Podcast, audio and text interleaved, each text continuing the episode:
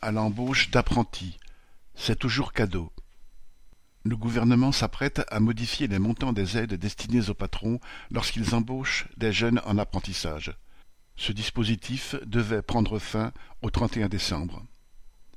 Un montant de six mille euros serait désormais versé quel que soit l'âge de l'apprenti, alors qu'aujourd'hui il est de cinq mille euros pour les mineurs préparant un bac professionnel ou un CAP et de huit mille pour les majeurs. Il s'agirait ainsi de privilégier l'apprentissage des jeunes avant l'obtention du bac professionnel.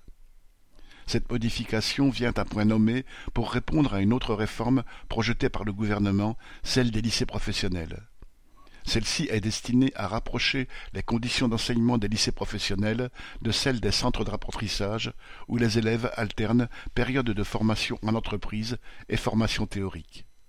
La première étape consiste à allonger les périodes de stage en entreprise, ce qui nécessite de trouver pour un tiers des lycéens un ou des patrons prêts à les accueillir en formation. Par la même occasion, avec cette modification, le gouvernement répond aux critiques faites par la Cour des comptes.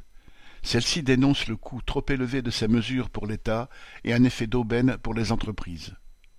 Depuis 2018, le gouvernement a encouragé l'apprentissage à coup de primes, quel que soit le niveau d'études des jeunes, sous prétexte de lutter contre le chômage qui les touche.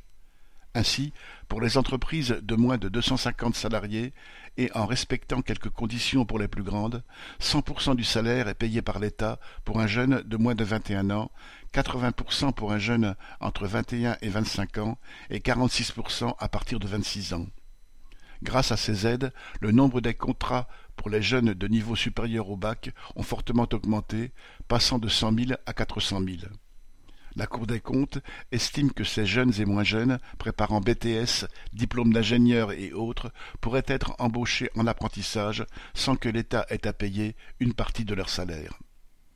Alors, le projet du gouvernement veut peut-être donner un début de réponse à la Cour des comptes, mais surtout encourager un peu plus l'envoi des mineurs en apprentissage, en même temps qu'il procède à la transformation des lycées professionnels. Une chose est sûre, pour les patrons, l'effet d'aubaine sera toujours là. Ignace Rabat